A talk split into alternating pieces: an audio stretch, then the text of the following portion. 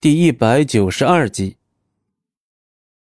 那一瞬间，九渊的心仿佛被什么重重的撞了一下，原本冰冷的脸色微微有些动容。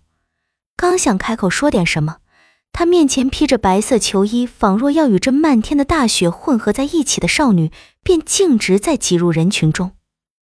九渊眼眸里闪过一瞬的喜悦感，再次紧紧跟着他。看着他在许多人中嬉笑，与摊贩争吵，同孩童说教，那时候他自己也是个孩子呢。但看着百里暮雪的各种神态表情，在不知不觉间已经成为了九渊最大的幸福。有那么一瞬间，九渊应该是笑了。忽然，有百里暮雪和男人争吵的声音传出，九渊赶紧寻到他的方位，果然。这样善良的他正在同几个地痞流氓纠缠着，而在这几个地痞流氓身后，还有一个跪着的小男孩。九渊一下子明白，定是他在为那个弱势的小男孩出头。果然是他，百里暮雪。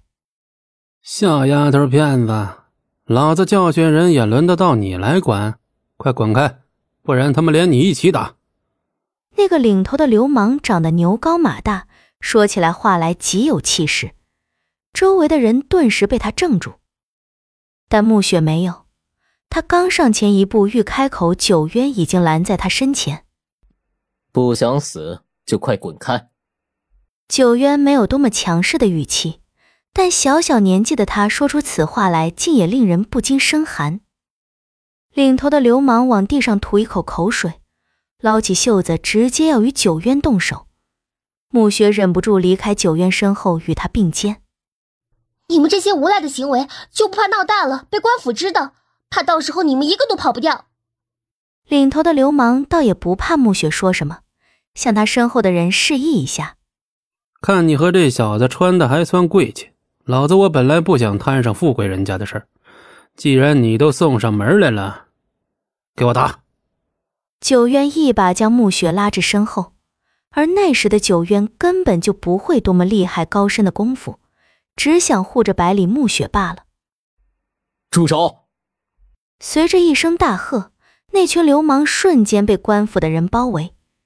暮雪扫视周围一圈，原来是管家把官府的人找来的，心里暗暗想：还算及时，他才不想九渊为他受伤。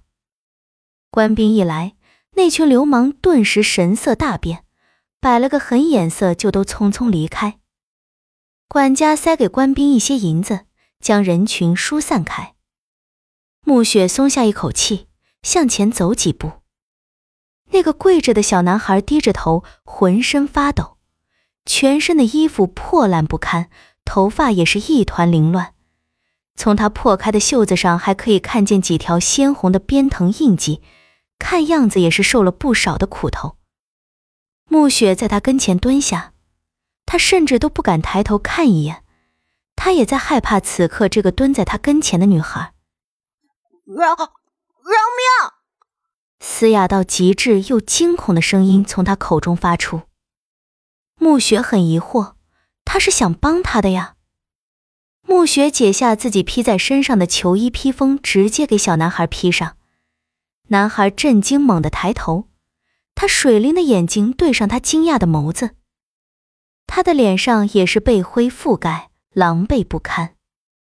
对于暮雪的举动，九渊也是一惊，他连忙脱下自己的黑色披风给暮雪披上，然后退去一旁。暮雪笑着看着小男孩，伸手握住他发抖干裂的手。暮雪能感觉到他对自己的防备，可他的温暖让他卸下了防备。我不会伤害你的，暮雪轻轻搓搓他的手。现在暖和一点了吗？小男孩一点点抽离自己的手，又低下头。脏，我我脏。暮雪替他理一理凌乱的头发。不脏。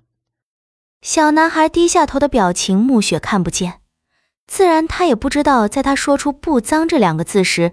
那个小男孩是怎样一副神情？仿佛暮雪的这两字重新给了他做人的勇气。这世上始终还是有天使存在。本集播讲完毕，感谢您的收听，我们精彩继续。